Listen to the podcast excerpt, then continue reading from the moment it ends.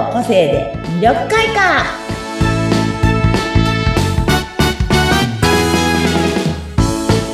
こんにちは。魅力開花の専門家の山崎澄夫です。こんにちは。インタビュアーの和子です。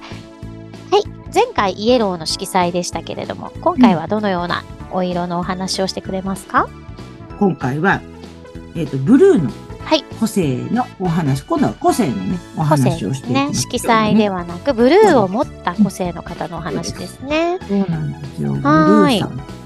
ブルーさんは、うんうん、まあ皆さん色はどんなのって言うと大体まあわかると思うんですけど、うんうん、なんか王道な色ですね、うんうん、そうですね。もうブルーといえば。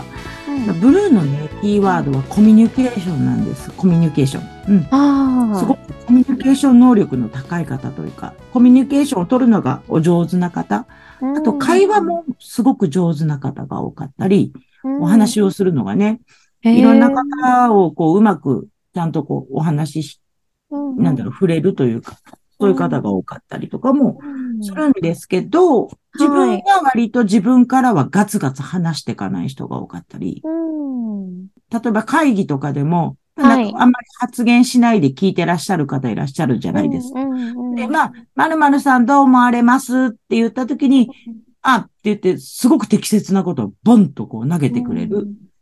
レバン待ちさんと言われてる。レバン待ちさん。控えめながらも皆さんの意見を聞いて引き出したり、こう、投げたりするのが上手なんですよ、すごく。うん。あと、あの、上下関係を、こちらも、まあ、えっ、ー、と、前々回か。インディゴのね、個性の中で、私が上下関係をやっぱあの方たちは、はい。ね、大切にするという話をしましたけど、まあ、同じブルーというのがつく性もあるのが、こちらの方も、すごく上下というのは大切にされる方が多いです。だからやっぱコミュニケーションが上手なんでしょうね。うん、上下関係大切にするので。うんうん、なんかこう、出しゃばりす。ぎないイメージっていうことですね。逆にお話を聞いたりとか、そういううまくね、その全体にいるときに、こう、うん、で、出すぎないって大事ですもんね。そうそうそうそう、そういう方が多かったり。あと、だからあの、だからあの、なんていうのかな、ブルーの人って恋愛するときも、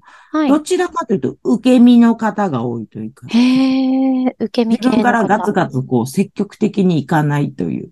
へえ、うん、だから、なんか、うんと、大切なのは自分が好きというよりも、好きになってくれるかどうかみたいな。ああ、そっかそっか、自分のことを大切にしてくれるかなとか、う。ん、そっちをそうそう相手から言ってくれないかなっていう待つタイプ。待つタイプ。尽くしそうですね。街の。人、ブルー。で、なんか色、ね、色的にもなんか、こう、赤とかピンクとかそういうよりも、こう、冷静なイメージの。あ、そうそうそう。だから冷静な方もすごい多いです。ああ、やっぱりそうなんですね。色の通り。そう。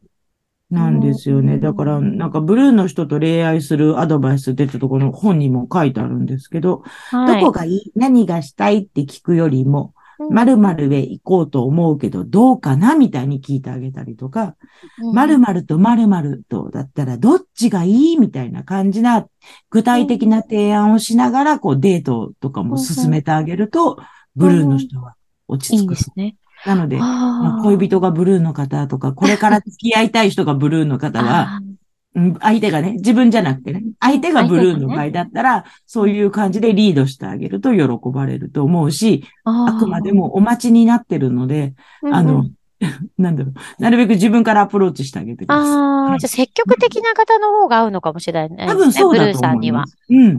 そうなんです。ブルーさんは、こう、落ち着いて、待っていて、冷静に周りを見ているみたいなね。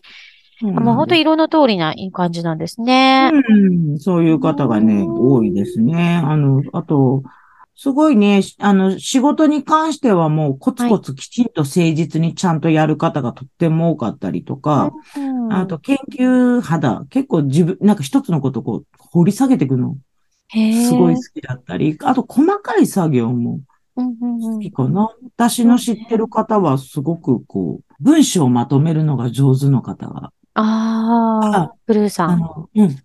例えば、こう、みんなでミーティングとかするじゃないですか。もうその先からパッパッパッパ、スプレッドシートにガンガンガンガンって書いてってくれて、すぐみんなに見えるようにしてくれて、またそれを新たにもっとわかりやすくまとめてくれて、こう、みんなにくれるみたいな。